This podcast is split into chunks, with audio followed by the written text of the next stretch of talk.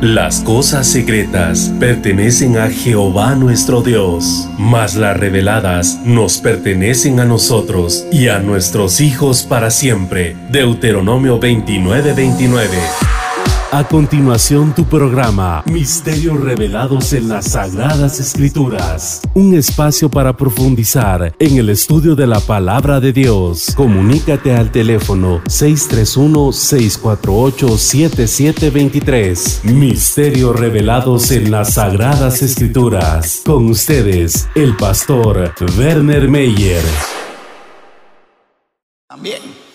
Y entonces, si a ellos les pasó esto, no cabe duda, hermano, que a nosotros también nos pueden estar sucediendo cosas similares.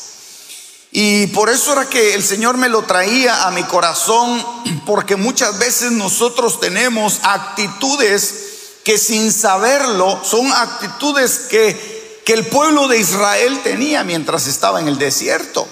Y mientras estaban en Canaán también. Y cuando el Señor les empezó a levantar jueces, reyes, sacerdotes, pero ellos siempre tenían esa actitud. Y yo creo que si ellos, hermano, tuvieron esa actitud, que no fue una actitud muy buena, nosotros no estamos exentos a caer en esa misma actitud.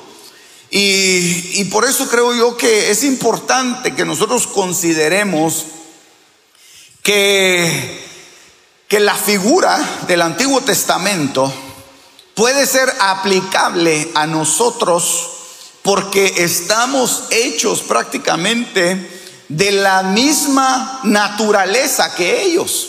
Es decir, tenemos nuestro cuerpo, tenemos nuestra alma y tenemos nuestro espíritu. Y entonces cada una de esas, de esas eh, partes de nuestro cuerpo se entrelazan formando emociones, formando eh, situaciones y, y muchas veces actuando de una manera consciente o inconsciente.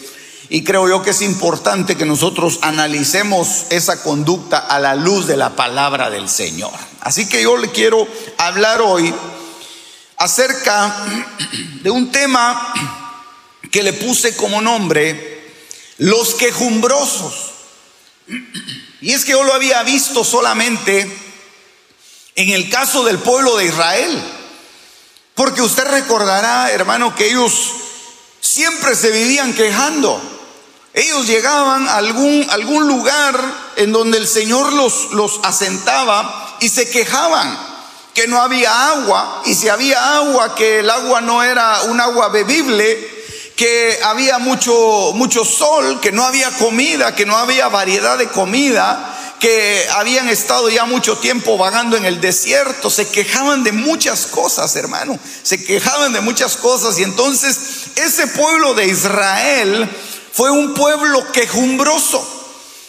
Y yo me pregunto, y me preguntaba mientras estudiaba esto, ¿será que nosotros como pueblo de Dios no podemos caer también en una condición, hermano, de estarnos constantemente quejando y que, y que se nos pueda catalogar, que se nos pueda etiquetar, señalar como quejumbrosos.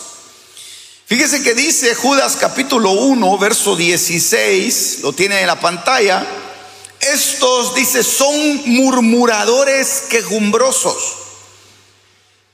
que andan tras sus propias pasiones, hablan con arrogancia, adulando a la gente para obtener beneficio. Y es que, hermano, dentro del pueblo de Dios, porque aquí está hablando acerca del pueblo de Dios, acerca de la iglesia del Señor Jesucristo, dentro de la iglesia se meten muchas veces, hermano, esas actitudes y esas actitudes empiezan a, contaminar a muchos. Y yo creo que el hombre es una, es una persona, hermano, que, es muy fácilmente influenciable. Mire qué cosa más tremenda, ¿verdad? Porque al final de cuentas el medio ambiente, la forma en que, en que se va eh, eh, desarrollando el entorno, eso va a afectar el desarrollo de una persona. Y entonces si estos murmuradores quejumbrosos se meten dentro de la iglesia de Cristo, entonces debemos de estar atentos para que no nosotros vayamos a, participar de lo que ellos hacen. Mire cómo dice el libro de los Hechos en el capítulo 6, que fue, hermano, uno de las, de las, de las primeras etapas de la iglesia de Cristo, cuando la iglesia fue establecida. Hechos capítulo 6, verso 1. Dice, por aquellos días, al multiplicarse el número de los discípulos, surgió una queja. Mire, surgió una queja de parte de los judíos helenistas en contra de los judíos nativos, porque sus viudas eran desatendidas en la distribución diaria de los alimentos. Entonces, fíjese que recién instalada la iglesia de Cristo, recién inaugurada la iglesia, Fíjense que estaban todavía los apóstoles ahí, hermano, estaban terminando de organizarse, había crecido mucho la, la, congregación. Los apóstoles, eh, imagínense hermano, estaban ahí, los doce apóstoles del Cordero estaban ahí ministrando en esa iglesia. Y entonces la congregación llegó a crecer y aquí dijo, aquí dice la palabra, que se multiplicó el número de discípulos. Pero cuando se empezó a multiplicar el número de discípulos, lo que me llama la atención es que surge una situación, que es la que usted tiene en la pantalla. Surge una queja. Surge una queja. En algunas otras versiones dice, empezó a surgir murmuración. Yo creo que si, si surgió esa queja, en algún lugar fue donde se generó esa, esa, esa situación. Yo no sé si fue en, en, un hogar, yo no sé si fue en una persona, pero de algún modo, hermano, empezó a correr dentro de la congregación esa queja. Lo que sí tengo seguro, hermano, es de que eso tuvo que haber surgido definitivamente de un corazón. Tuvo que haber surgido, hermano, de un alma inconforme. Y entonces el, que, la, el que la provocó tal vez veía que, que se estaban haciendo injusticias dentro de la iglesia recién formada. Mire qué cosa. Los doce apóstoles ahí, hermano, y, y, surge, surge una queja. Surge una, una actitud que era una actitud definitivamente negativa. Y la persona que la, que la, que la generó era prácticamente alguien que a mi punto de vista, porque a mí me gusta mucho imaginarme las cosas, ¿verdad? Imaginarme cómo sería ahí la iglesia, pero era la persona menos indicada para quejarse, posiblemente. Porque le digo eso, yo me lo imagino. Porque era la persona menos indicada para quejarse. Porque mire, había dos grupos. Había un grupo que se llamaban, dice, los judíos helenistas. Eso era un grupo. Ellos eran griegos que se habían convertido al Evangelio. Pero el otro grupo eran los judíos nativos. Y entonces eran judíos que eran convertidos también al Evangelio y entonces y convivían juntos. Y entonces una de las, de las cosas que ellos tenían es que la, la, Biblia dice que ellos tenían todas las cosas en común y entonces ayudaban a las, a las viudas, ayudaban a los huérfanos, ayudaban a los extranjeros. Esa es la orden que el Señor les había dado. Y entonces en la distribución de los alimentos, en la distribución que se hacía, en la ayuda que se le daba a las viudas de los griegos, es decir, de los judíos helenistas, había alguna preferencia. Había alguna preferencia. Se les daba menos.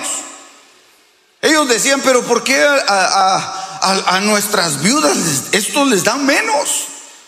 Yo veo que las, bolsas de los, de los judíos nativos son unas bolsas grandes que llevan adentro muchas cosas, son pesadas. Y, las bolsas que le dan a nuestras viudas, yo me lo estoy imaginando. Las, bolsas que le dan a nuestras viudas son unas bolsas pequeñas. Y no llevan muchas cosas y, y, y, ellas pues se van contentas de alguna manera, pero vemos que hay, hay, una, hay una preferencia ahí.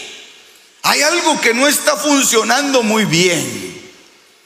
Y fíjese, hermano, que en realidad la Biblia establece que el que tiene viudas debe hacerse cargo de ellas. Eso es lo que dice la palabra del Señor. Que aquel que tenga viudas que debe de, encargarse, la familia debe encargarse primeramente de ellas. Y entonces ellos, estos, estos eh, judíos helenistas, empezaron a tener, hermano, esa molestia. Y alguien empezó a darse cuenta de eso y, y, se le salió, tal vez lo hizo a propósito, pero empezó, hermano, a generarse una murmuración. Mire qué cosa más tremenda, de dónde puede surgir una, una, una murmuración. Porque para que surja una murmuración, hermano, tiene que haber primero alguien que la dé y, y alguien que la reciba. Tiene que haber una boca que hable y tiene que haber un oído que esté atento. Y empezaron a, recibir esa, esa información y, y, y, empezó a correr dentro de la congregación esa, esa, ese, ese secreto a voces. Esa especie, hermano, de, de, de, cuchicheo que había dentro de, los, dentro de los hermanos, dentro de la gente que estaba ahí, y todos se daban cuenta que algo estaba pasando, hermano. Pero fíjese que cuando llegó a oídos de los, de los apóstoles, y qué cosa más tremenda, hermano, porque los últimos en enterarse de esta queja fueron precisamente los que atendieron esa, esa situación eran los responsables de, ese, de esa congregación. Y entonces llegó a donde estaban los apóstoles y los apóstoles, hermano, mire, en lugar de, de, ponerse a, contrariar o a justificar o a hacer muchas cosas, lo que hicieron ellos fue que inmediatamente atendieron esa situación. Mire qué cosa. Yo creo que tal vez si, si, la persona que tenía esa inquietud en su, en su corazón de poderla, de, de, de, que él se sentía mal por ese maltrato o por esa diferencia que se estaba haciendo dentro de la iglesia, hubiera trasladado la, petición directamente a los apóstoles y hubiera evitado siquiera, tal vez no tendríamos nosotros este, este pasaje aquí de Hechos 6.1. ¿Por qué? Porque, porque se eleva directamente la queja donde corresponde. Entonces, hermano, una de las cosas que nosotros tenemos que entender es que una queja puede ser una queja muy bien justificada, pero que puede llevar a la contaminación. A la contaminación, eso es lo más tremendo de una congregación o de una iglesia puede ser contaminada a causa de una a, causa de una molestia. Alguien tiene ganas de quejarse y entonces en lugar de ir y quejarse con la autoridad, lo que hace es que va y empieza a regar, hermano, los, los, los, pequeños fuegos, empieza a levantar los, los ánimos. Mire qué cosa más tremenda esa. Yo creo que es importante que nosotros, hermano, analicemos porque puede ser que en nuestro corazón hay alguna queja por algo. Puede ser que en nuestro corazón, hermano, haya, haya, algo que nos hace sentir incómodos. Yo creo que lo importante es saber a dónde nosotros debemos acudir cuando tenemos necesidad de quejarnos. Amén. Aleluya. Bueno, entonces mire, pues en el transcurso de la, de la enseñanza le voy a decir a dónde vamos a trasladar nuestras quejas. Si hubiera alguna, ¿verdad? Porque hay veces que no hay quejas, pero hay veces que sí hay quejas. Mire, pues la definición, usted la conoce. Yo se la puse ahí solamente para, para eh, hacer un poco amplio el tema y que todos estemos comprendiendo lo que se está trasladando.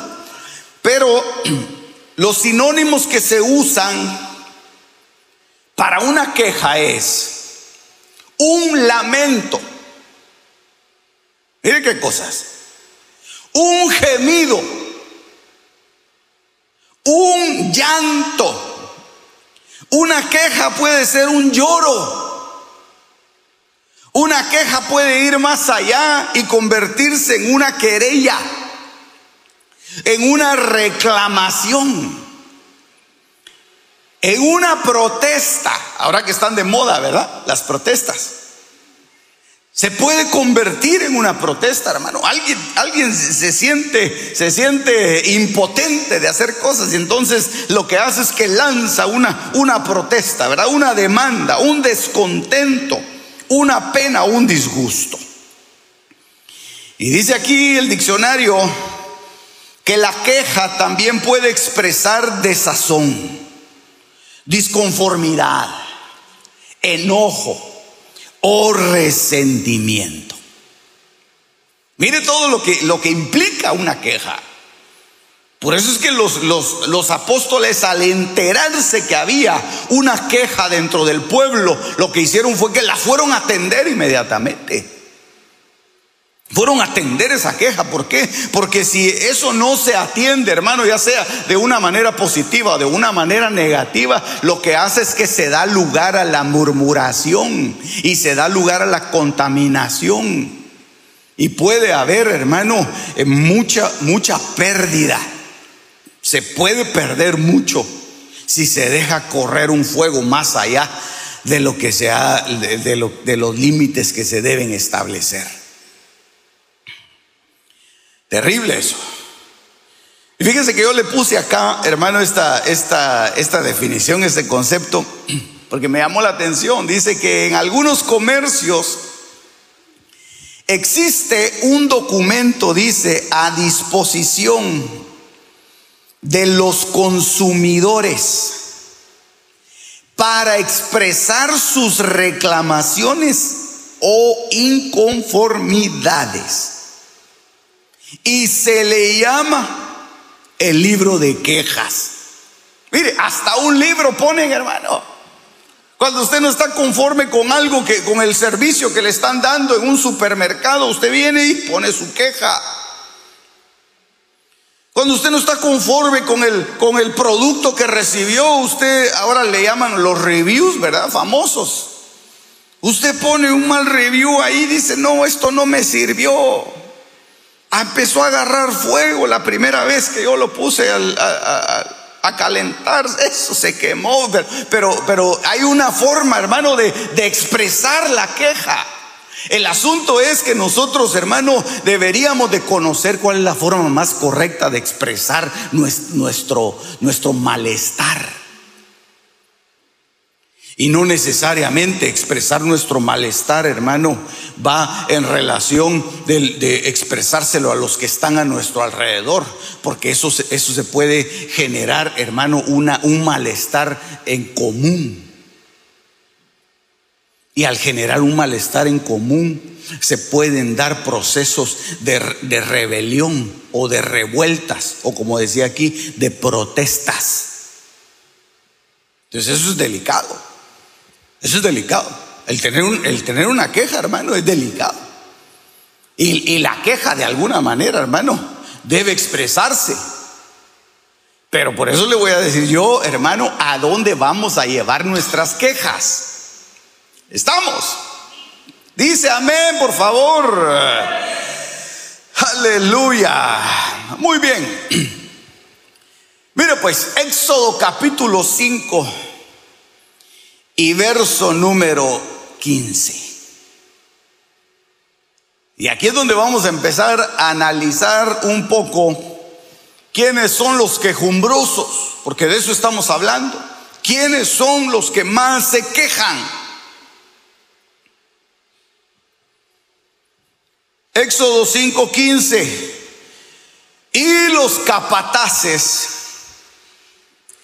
de los hijos de Israel Vinieron a Faraón y se quejaron a él, diciendo, ¿por qué lo haces así con tus siervos?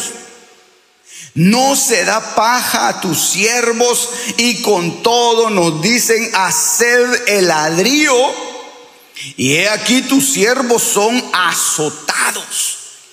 Pero la culpa la tiene tu pueblo. Entonces, ¿quiénes eran los que se estaban quejando ahí delante de Faraón?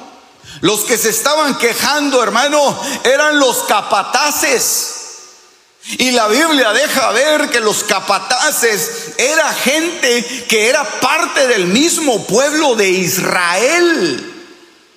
Lo único es que los ponían a cargo de las tareas de los, de los, de los hebreos. Y entonces formaban como cuadrillas y decía, bueno, aquí vamos a poner un capataz y este se va a hacer cargo de, de, este grupo de personas, allá vamos a poner otro, otro y otro. Y, pero eran parte del mismo grupo, hermano. Eran parte de lo mismo. Lo único es que el problema del capataz, hermano, es que tenía que quedar bien con el pueblo y tenía que quedar bien con Faraón. Entonces tenían una, una, una posición difícil. Tenían una posición complicada porque, porque ¿cómo hacían ellos para caerle bien a su gente? Por eso era que los llamaban capataces porque empezaban a azotar a su mismo pueblo. Entonces, qué cosa más tremenda cuando nosotros vemos, hermano, que en nuestra alma surgen quejas. En nuestra alma empieza a quejarse. Usted sabe que nosotros tenemos una, un alma, un alma quejona, hermano. Un alma que se, que se queja por muchas cosas. Y hay, hay mucho, mucho sol, ah, qué calor más tremendo. Si hay mucho frío, ah, qué frío más espantoso. Yo no aguanto el frío. Ah, si está muy lejos, uh, Dios mío, ir hasta allá y volver a regresar. Si está muy cerca, ah, no, no me gusta porque todo está así tan, y lo pasan viendo a uno. Hermano, qué cosa más tremenda. Nuestra alma siempre está inconforme. Nuestra alma, hermano, no se va a sentir saciada. Por mucho que nosotros la, tratemos bien, la halaguemos, le demos lo que, lo que el alma necesita, hermano, siempre va a querer más. Siempre va a querer más. El alma es insaciable. Por eso es que nosotros por el Espíritu, dice la palabra de Dios, debemos hacer morir las obras de la carne por el Espíritu. ¿Por qué? Porque las obras de la carne, hermano, van una detrás de otra y cada vez mayores. ¿Sabe cómo que es? Como, como las dosis de los, de, los que usan drogas. Al principio, hermano, con, una, una, dosis pequeña están, pero subidos hasta lo más alto. Ya después esa dosis ya no les hace efecto. Ya después tienen que, tienen que agregarle otro poquito más para poder sentir el mismo éxtasis. Ya después ese, poco que le agregaron ya no, ya no es suficiente. Tienen que agregarle otro poco. Y tienen que irle subiendo, hermano. ¿Por qué? Porque el alma es insaciable. Nosotros no podemos ser gobernados por el alma porque el alma siempre si no encuentra satisfacción en algo se va a quejar. Se va a quejar. Por eso es que vemos nosotros que hay tantos hogares, hermano, en donde el hombre se queja de la mujer, la mujer se queja del hombre. Antes vivían tan contentos, tan felices, pero, pero empezaron a, conocerse, empezaron a, tener eh, diferencias y no pudieron, hermanos, sojuzgar esas diferencias. Y entonces el alma empezó a anhelar cosas mayores, cosas más grandes. Y digo, ah, mire, pues lo que, lo que me conseguí, dice, ah, eso no me satisface.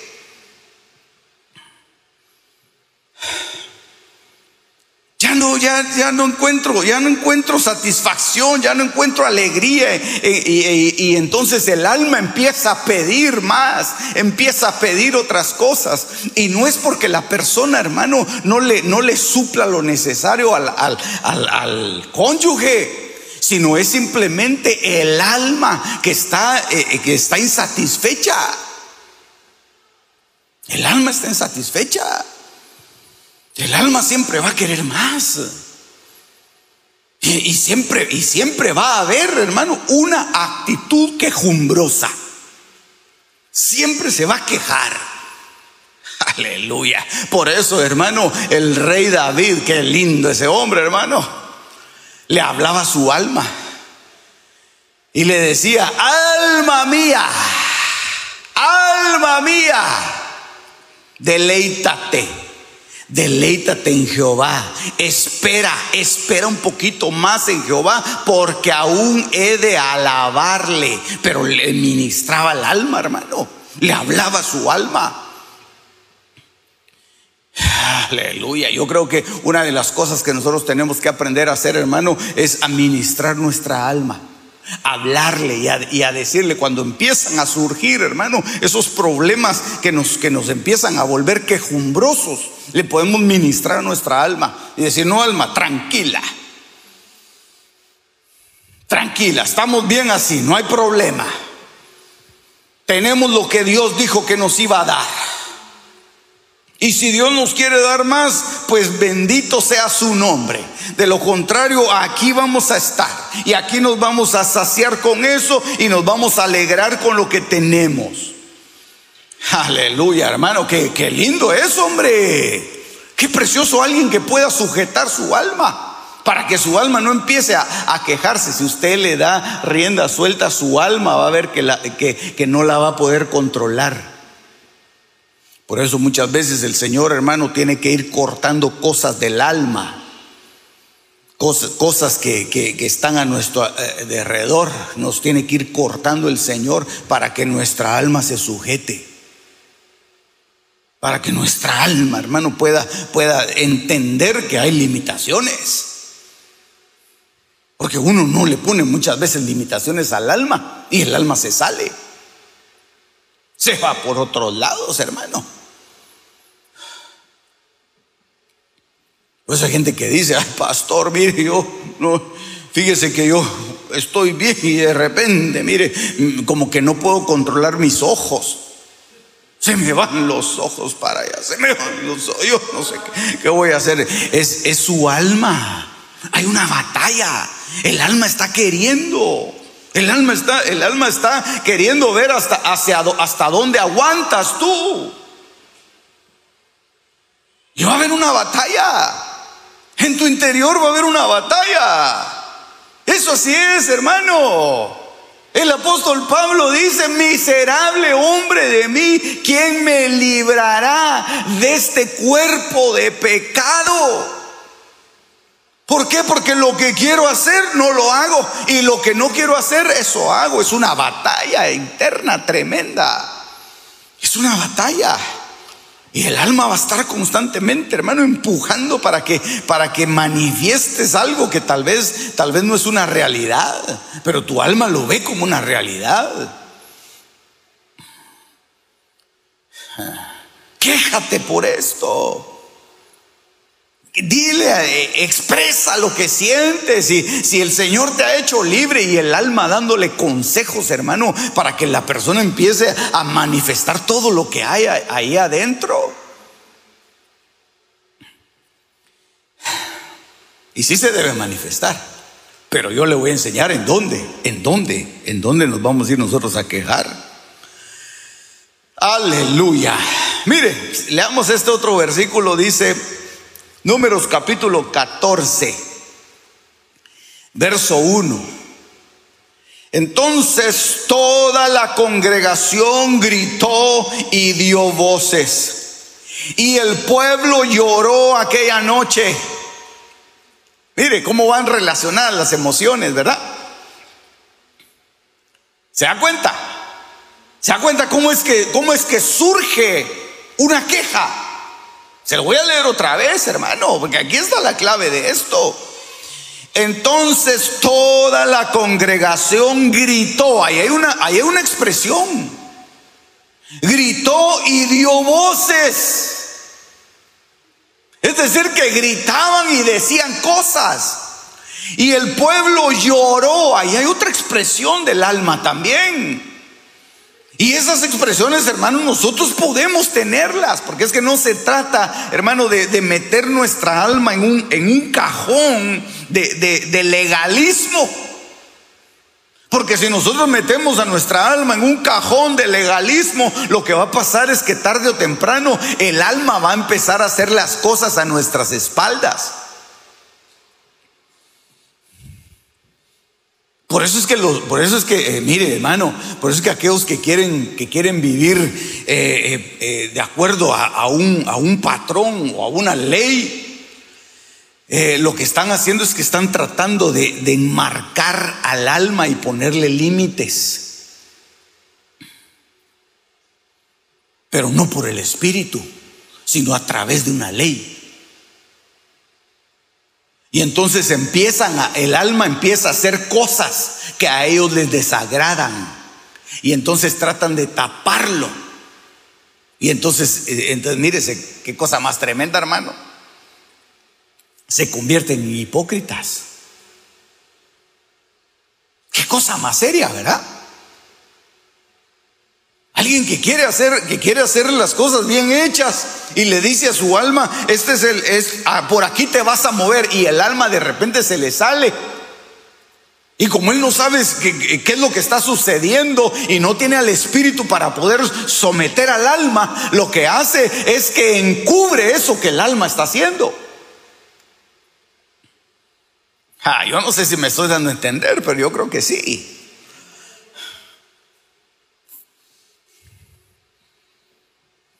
Porque entonces ahora nosotros vemos, hermano, que, que, hay, que hay gente que, que tiene pecadillos. Por decirle así, ¿verdad? Por ponerle un, un diminutivo y que no se oiga muy brusco. ¿verdad? Para no decir pecados, pero tiene pecadillos, digámoslo así. Que los cubre, que los encubre. Porque es muy feo que se le manifiesten. Sobre todo si, sobre todo si ya es reconocido dentro de la congregación. Y entonces comete, comete esas faltas que para él son unas faltas pequeñas, pero al final de cuentas el pecado es pecado, hermano. Comete esas faltas y entonces lo que hace es que trata de justificarlas. Trata de cubrirlas o trata de esconderlas para que nadie las mire.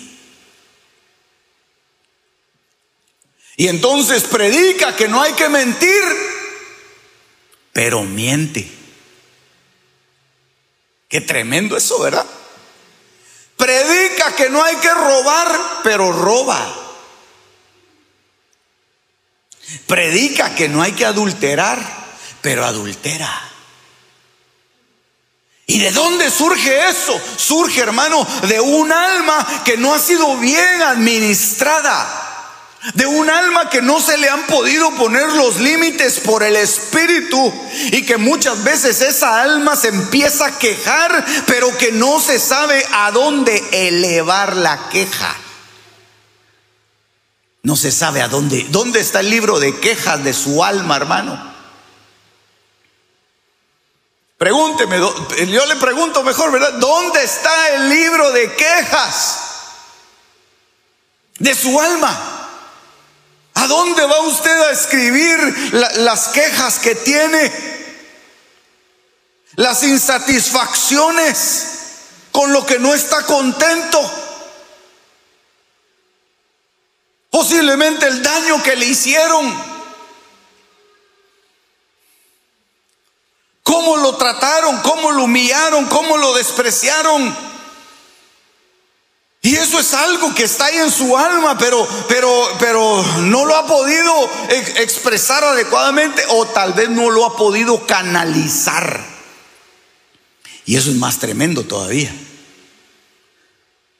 Porque entonces las quejas si se canalizan por, por, un, por un medio que no es adecuado, entonces se puede llegar a contaminar a otros. Y entonces la persona que, quejumbrosa empieza a ser una fuente de contaminación. Qué tremendo eso, hermano. ¿Usted nunca se ha acercado a, una fuente contaminada?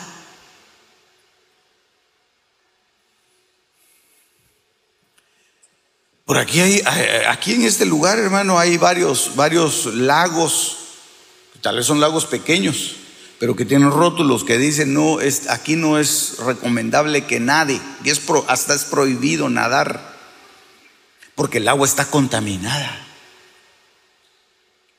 Y todo aquel que llega ahí, hermano, sale eh, con, con sale enfermo, con fiebre, con un montón de cosas. ¿Por qué? Porque se acercó a una fuente que está contaminada.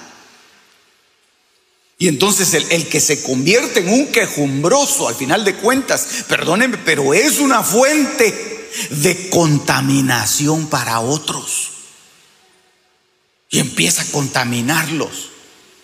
Les empieza a decir cosas, hermano, que tal vez sí son, son cosas genuinas, pero los empieza a dañar y los empieza a llevar hacia el pensamiento de que la queja es justificada y empieza a regarse. Y eso fue lo que pasó en Hechos capítulo 6. Empezó a darse una queja. Entonces toda la congregación gritó, porque no hemos terminado de leer esto, y dio voces y el pueblo lloró aquella noche y se quejaron contra Moisés y contra Aarón todos. Mire qué impresionante. Todos los hijos de Israel y toda la congregación les dijo, mejor hubiésemos muerto en la tierra de Egipto, mejor hubiésemos muerto en este desierto.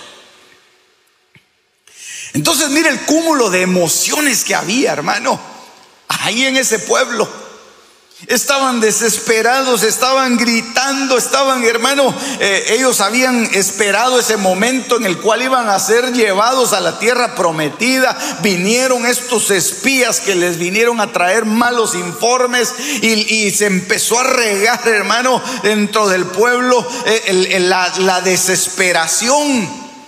Empezó, hermano, a, crecer dentro del pueblo un sentimiento de frustración, de desesperación. Gritaban por las noches y, y, al otro día se juntaron con Moisés y se empezaron a quejar y lo que le decían, mire qué cosa más terrible, le decían, mejor estuviéramos muertos que vivos.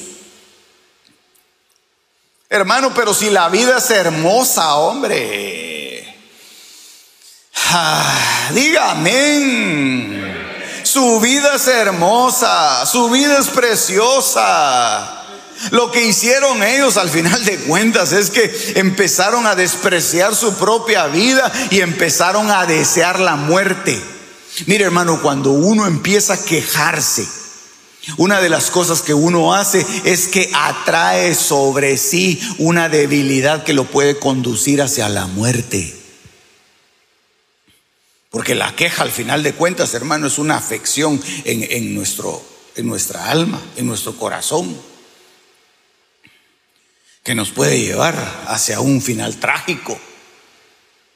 Alguien que se está constantemente eh, eh, quejando, lo, lo, lo vulnerable a cualquier enfermedad. Por eso es que nosotros, hermano, debemos de, debemos de saber, hermano, ¿A dónde podemos llevar nuestras quejas? No es, que, no es que nos hagamos, hermano, de oídos sordos de lo que nuestra alma está, está gritando, sino que lo que debemos hacer es saber canalizar esa, esa inconformidad para que no seamos debilitados. Porque si somos debilitados, hermano, ah, somos presa fácil de la muerte y de todas las doncellas que la andan acompañando, hermano. Así que ojo con eso.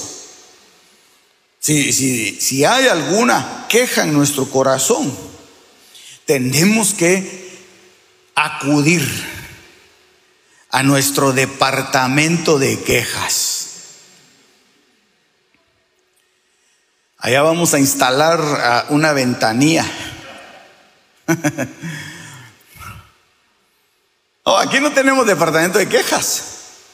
Pero lo que yo me estaba imaginando, hermano, cuando estaba estudiando esto, digo yo, ¿cómo será, cómo será ponerle, poner, hacer un, un cuarto ahí atrás y ponerle un rótulo así grande que diga quejas, departamento de quejas. Primero quisiera ver cuántos, están, cuántos estarían haciendo cola para ir a quejarse. Pero luego me gustaría ver la cara de sorpresa cuando entran a ese cuarto y encuentran unas, unas sillas así y unos lugarcitos con así acolchonados donde dice aquí puede arrodillarse a presentar su queja. y entonces la gente va con el, con el, con, con todos los argumentos en la mano. Y llegan y dicen, aquí voy a presentar mi queja. Qué bueno que en esta iglesia tienen esa nueva modalidad. Es el nuevo normal. Poner un departamento de quejas, eso está muy bueno. Esa iglesia me gusta. Vamos a quejarnos y ahí están todos haciendo cola, hermano. Y cuando entran a lo que los, llama, hermano, el, el, que está ahí es a que se arrodille y a que le presente todas sus necesidades al Señor. Sean conocidas todas vuestras peticiones delante del Señor con toda oración y ruego y súplicas en el Espíritu. Y no hay nadie aquí, nadie que atienda bien. Aquí está el Espíritu Santo. No hay una secretaria que tome nota. No, aquí está el Dios Todopoderoso. Dale un aplauso al Rey de la Gloria. Hermano, porque si nosotros estamos con, con, esa queja, al final de cuentas, nos vamos a morir. Nos vamos, hermano, nos vamos a hacer daño. Nos vamos a lastimar nuestro corazón, vamos a lastimar a los cercanos, a los amados, a los que tanto amamos, la familia que tanto amamos, la vamos a terminar lastimando. Pero yo creo que debemos de acudir a lo que el Señor dice. El departamento de quejas del cielo está abierto para que todos puedan presentar sus peticiones y sus disconformidades. Aleluya. Primer libro de Samuel capítulo 30, verso número 6. Y David dice, estaba muy angustiado porque la gente hablaba de apedrearlo. Mire, mire cómo es la gente, hermano. David les había dado tantas victorias, ahora lo querían apedrear. Moisés los había sacado del, maltrato de los egipcios, lo querían apedrear en el desierto, hermano. Eh, Esteban les dijo sus verdades y lo terminaron apedreando. Mire qué corazón más duro, hermano. Mire qué corazón más tremendo. Y entonces viene y la gente empieza a, buscar piedras ahí para apedrearlo. Y dice, todo el pueblo estaba amargado, cada uno a causa de sus hijos y de sus hijas. Mas David, aleluya, mas David se fortaleció en el Señor su Dios porque tenemos un Dios todopoderoso, hermano, que nos puede fortalecer en los momentos de angustia, en medio de nuestra necesidad. Ahí está el Espíritu Santo auxiliándonos, levantándonos, bendiciéndonos, dándonos fuerza, porque Dios es bueno, porque para siempre su misericordia. Aleluya. Bendito su nombre para siempre. Dele gloria al rey.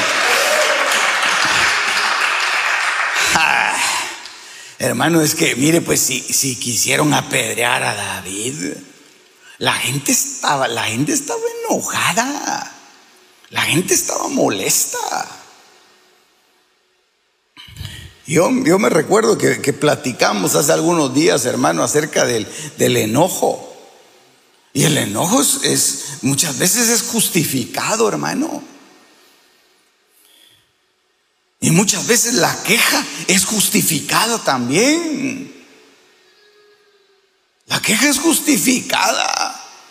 Eh, habían perdido a, a sus mujeres.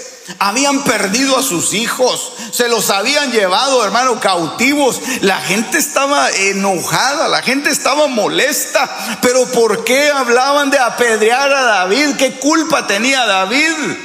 ¿Qué culpa tenían Moisés y Aarón? Muchas veces las, las, cosas, hermano, en las cuales tú, eh, tú te quieres quejar, bueno, no tú, ¿verdad? El que se quiere quejar, hermano, son cosas que, que tal vez tú mismo provocaste. Y trata de buscar una justificación. Trata de buscar un culpable. Y siempre, hermano, uno es el, uno es el que tiene la razón, ¿verdad? Porque la queja es así.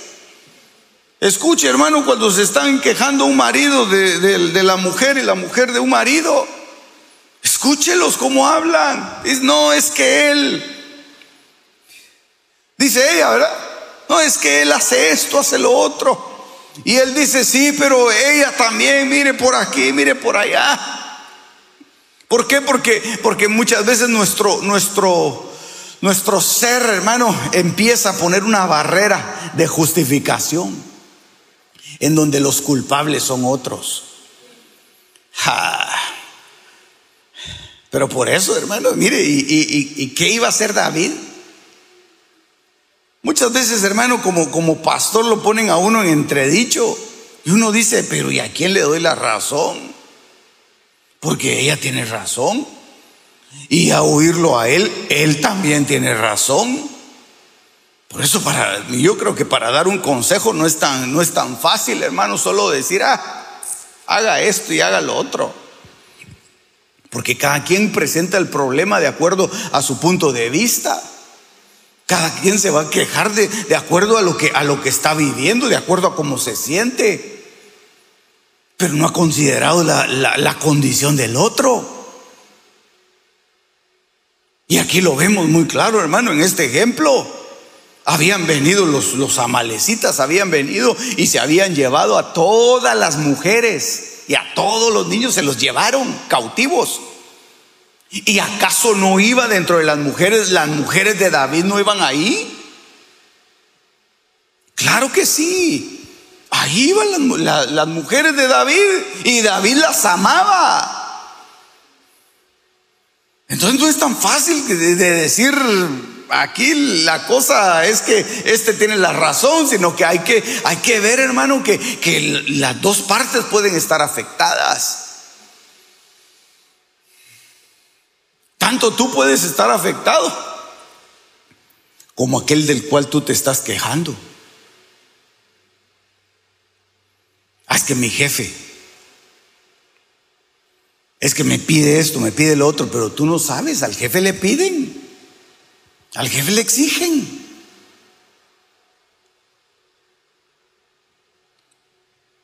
el alma es compleja. el alma es compleja. Mire pues, veamos otro verso. Segundo de Reyes capítulo 5, verso 11. Naamán se enfureció y se fue, quejándose Mire este quejumbroso. Naamán. Yo creí que el profeta, está hablando de Eliseo, saldría a recibirme personalmente para invocar el nombre del Señor su Dios. Y que con un movimiento de la mano me sanaría de la lepra. Pero se fue quejándose. Él iba con una, con una, eh, hermano, con una esperanza de ser sanado. Le habían dicho que, allá en, Israel había un profeta tremendo que efectuaba sanidades impresionantes, que había levantado muertos y tantas cosas. Y entonces venía Naamán, hermano, con todo su, toda su fe puesta en el, en el profeta. ¿O no crees tú que él tenía su fe puesta en el profeta? ¿Verdad que sí? Oh, yo creí que el profeta, yo esperaba que el profeta, el profeta por aquí, el profeta por, le habían hablado tanto, hermano, de, de que Dios hacía milagros a través del profeta, que él veía solo al profeta. Muchas de las quejas que pueden haber, hermano, en los corazones es porque tú esperas algo de alguien en lugar de esperarlo de Dios. Y Dios permite que, esa persona, hermano, te falle, te quede mal. O como Eliseo, que fue más allá, hermano. Lo trató mal. Porque Naamán venía con una comitiva. Nada más venía, venía, y yo, yo, me lo imagino en el, en el, camino, nada más les venía diciendo, bueno, pues aquí voy a ir con el profeta y nos vamos a sentar a tomar una taza de café mientras, mientras platicamos a ver cómo lo va a hacer, porque yo también no me voy a dejar eh, eh, impresionar por nadie. Y todos le decían, oh sí, señor Naamán, usted es tremendo. Oh, sí, Señor Naamán no quiere que vayamos nosotros adelante para, para que el profeta no, no, no se ponga muy nervioso de verlo a usted. Porque tal vez él nunca ha tenido una visita de tanto honor, de tanta gloria como la que usted le lleva a su casa. Usted está honrando esa, esa, esa covacha en donde vive el profeta. No, no, no se preocupen, decía él, hermano. No, no se preocupen, yo, yo voy, eh, yo soy muy humilde. El, hermano venía con, venía con una expectativa diferente. Venía con una expectativa completamente distinta. Hay mucha gente, hermano, que viene con una expectativa distinta a la iglesia. Oh, yo voy a ir a esa iglesia porque ah, yo creo que me necesitan. Mire cómo llega uno a veces a la iglesia, hermano. Yo voy a ir a esa iglesia porque eh, todavía no me voy a dar a conocer, ni me voy a quitar la mascarilla para que no, no, para que no se alboroten los paparazzis. Y y seguramente voy a tener un acceso directo al, pastor, no digo al pastor, al apóstol. Mire hermano, viene con una, con una expectativa diferente. Viene con una expectativa muy alta. Y todavía algunos le siguen echando incienso, hermano. Tanto tiene la culpa Naamán, hermano, como los que le iban echando el incienso a Naamán. Por eso a mí no me gusta la gente, hermano, que se la pasa incensando todo el tiempo. A veces entro a algunos lugares en donde siento el olor a incienso y mejor apago la cosa esa, hermano. Porque se siente que están sahumando el lugar, hermano. Y, digo no, pero si el único digno de gloria es el Señor, el Rey, el Dios Todopoderoso. A él le hubiera ido a pedir, a él le hubiera ido con otra actitud, hermano. Nada más hubiera ido delante del profeta y le hubiera dicho, le hubiera dicho, mira lo que tú me digas, eso es lo que yo voy a hacer. Porque lo que tú me digas es palabra de Dios y tú eres la boca de Dios. Y yo lo que quiero es algo de Dios. Y ese Dios que tú sirves, ese Dios no lo conozco yo. Y por eso es que se iba quejando. Mire qué cosas, hermano. Por eso es que hay mucha gente que se queja. Ah, yo pensé que ahí era, era diferente la cosa, hombre.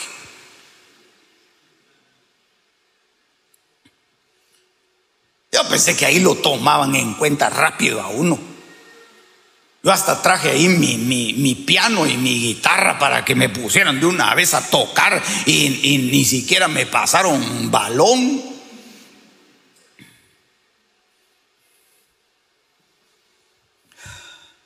Sí, hermano, porque es que mire, eh, a veces uno de pastor ha cometido errores, hombre. Oh, nos visita el hermano y las visitas son bienvenidas, entre paréntesis, ¿verdad? Pero, pero a veces, hermano, eh, ni lo conocen a uno y, el pastor, ah, bienvenido el hermano fulano, eh, venga para acá adelante, siéntese aquí, o sabe qué, tome el micrófono. Y, nos, y nos predica. Él no sabe qué le voy a decir yo. Él no sabe si yo le voy a pasar el tráiler, hermano. Oh, y le iría bien si yo le paso el tráiler, pero imagínense, se lo da a alguien, hermano, que, que, que está en otra religión, hasta en otra religión, hermano. Les termina marcando la cruz de ceniza a todos los hermanos. Y se, y no se dan cuenta, pero como hay que tomarlos en cuenta, porque si no, se, van y, se quejan. Se van quejando. Pero, pero mire, Eliseo, hermano. Eliseo, a ese no andaba con cuentos, hermano. A Eliseo unos jóvenes lo, lo, quisieron insultar y le empezaron a decir, sube pelón, pelón. Así le decían, hermano. Calvo. No que eres un tulustre, calvo. Los maldijo. Y salieron dos osas y se comieron a los jóvenes, hermano. Se los devoraron. O sea, así de ese carácter, de ese, de ese talante era Eliseo, hermano. Eliseo, ahí está Naamán. ¿Y eso qué es? Damán, hombre, el sirio, el que sale ahí en los documentales del Discovery conquistando un montón. Y mire esas cosas, a ver ni quién es Naaman. Pero dice que quiere hablar contigo y es un gran privilegio, Eliseo. Pues no tengo tiempo. Díganle que no, no estoy, no tengo tiempo. Pero es que Él está ahí y dice que lo enviaron, que, que tú lo puedes sanar. Yo no puedo sanar nada, ni a mí mismo. Hermano, y eso fue tan cierto que dice que Eliseo se murió de una enfermedad. Ni siquiera a sí mismo se pudo sanar. Así era de impotente Eliseo, hermano.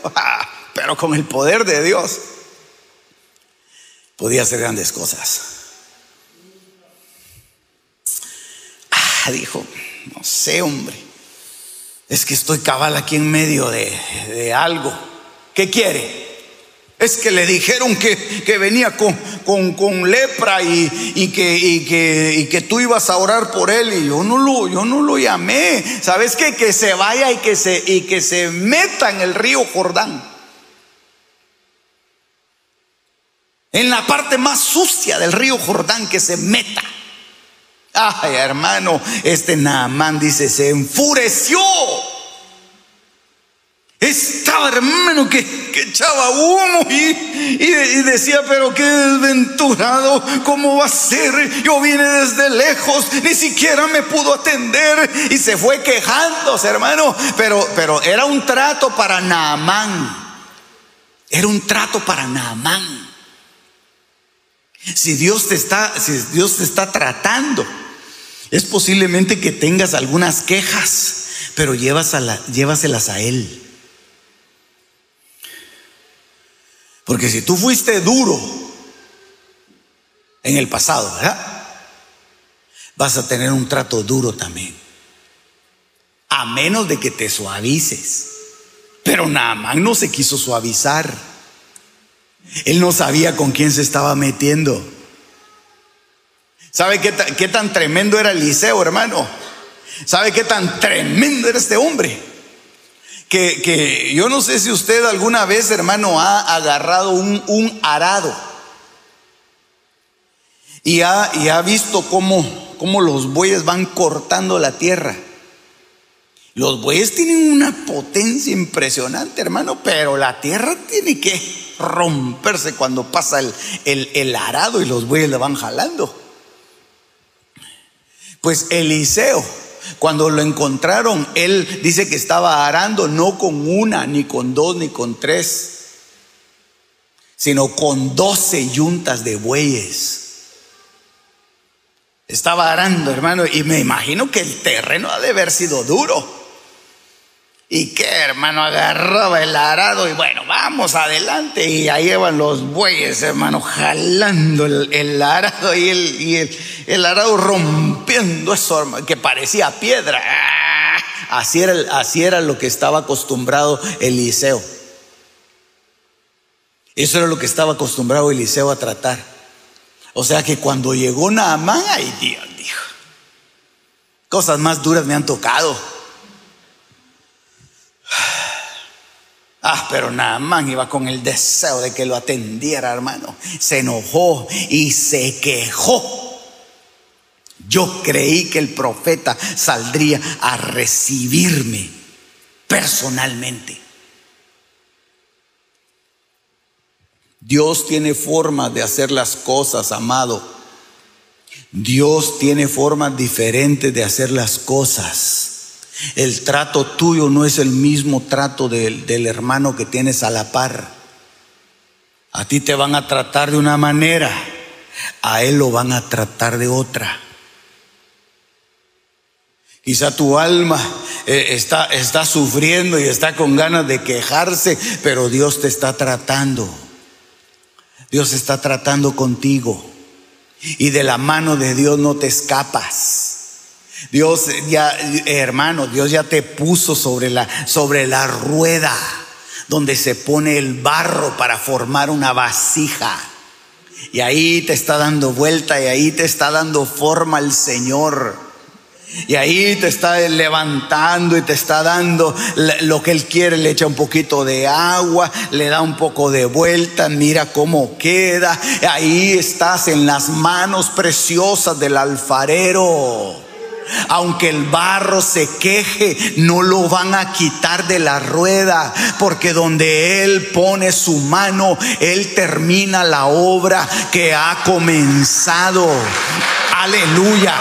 Y si Él empezó la buena obra en ti, de cierto que la terminará. Aleluya. Aleluya.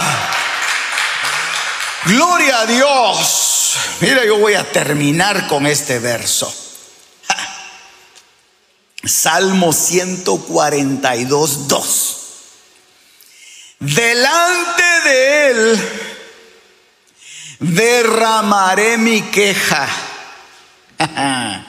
Delante de él manifesté mi angustia. Hermano, no hay mejor lugar que irte a quejar delante del Señor. No hay mejor lugar que irte a tirar a los pies del Señor.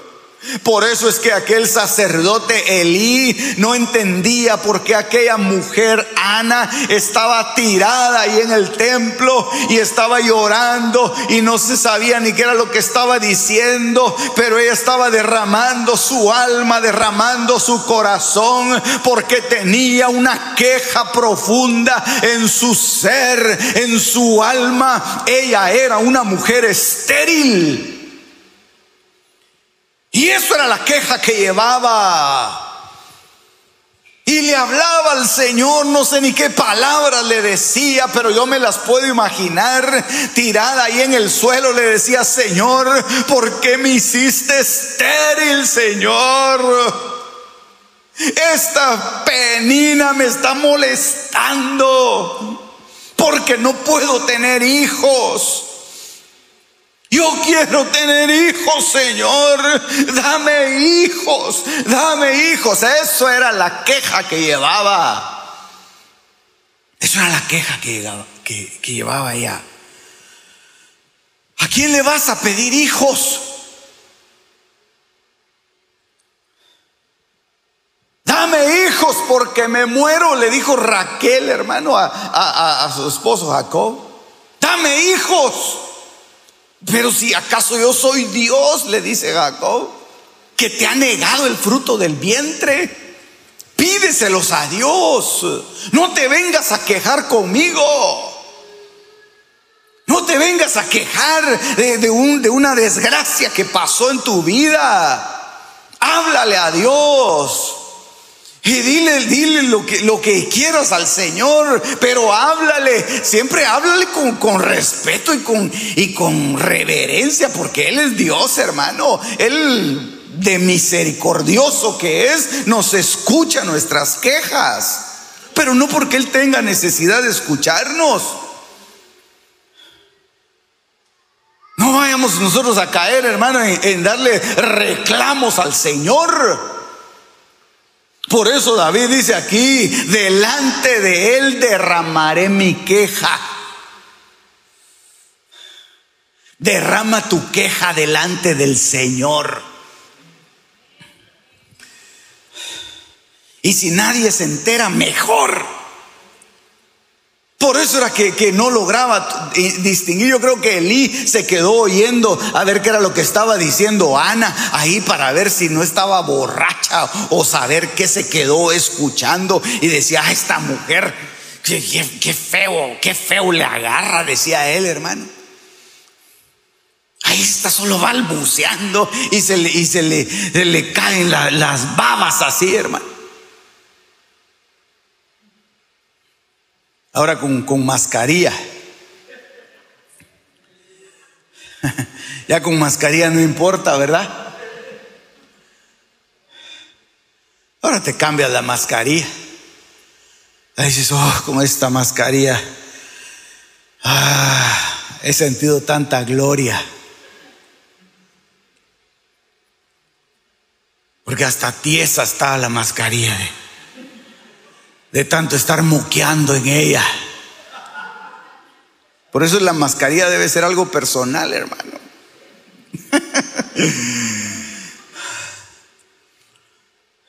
Pero que nadie se entere de lo que tú te estás quejando.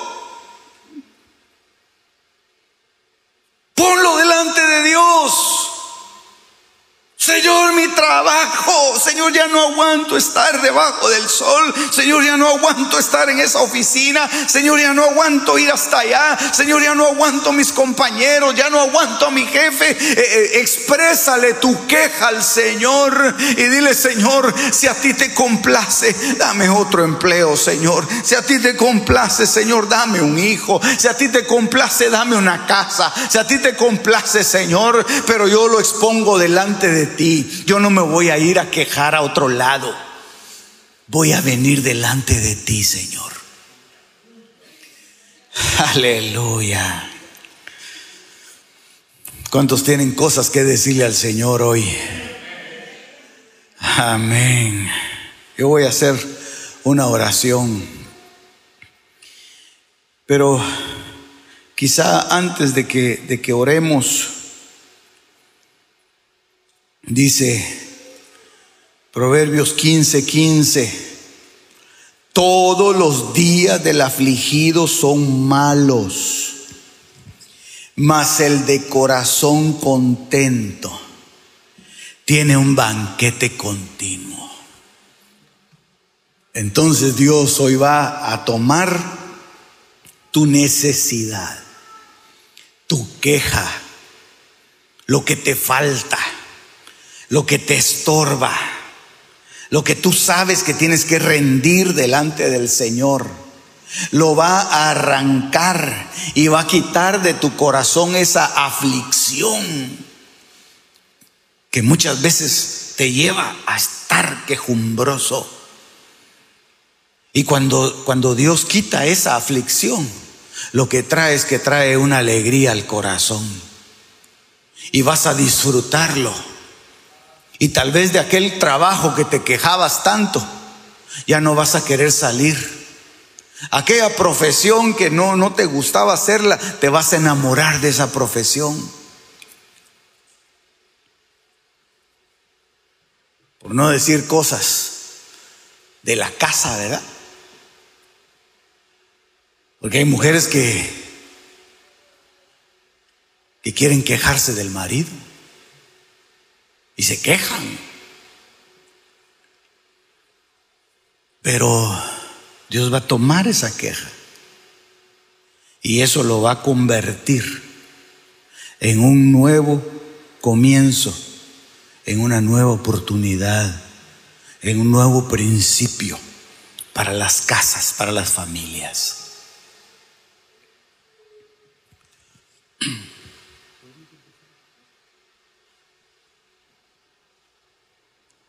Dice 1 Timoteo capítulo 6, verso 6. Pero gran ganancia es la piedad con contentamiento. Porque nada hemos traído a este mundo y sin duda nada podremos sacar. Así que teniendo sustento y abrigo, estemos contentos con esto. Así que hoy Dios va a cambiar, hermano, la queja, el. Las cosas secretas pertenecen a Jehová nuestro Dios, mas las reveladas nos pertenecen a nosotros y a nuestros hijos para siempre. Deuteronomio 29:29. Este fue tu programa Misterios Revelados en las Sagradas Escrituras. Te esperamos en el próximo de la serie con el pastor Werner Meyer. Comunícate al teléfono 631-648-7723.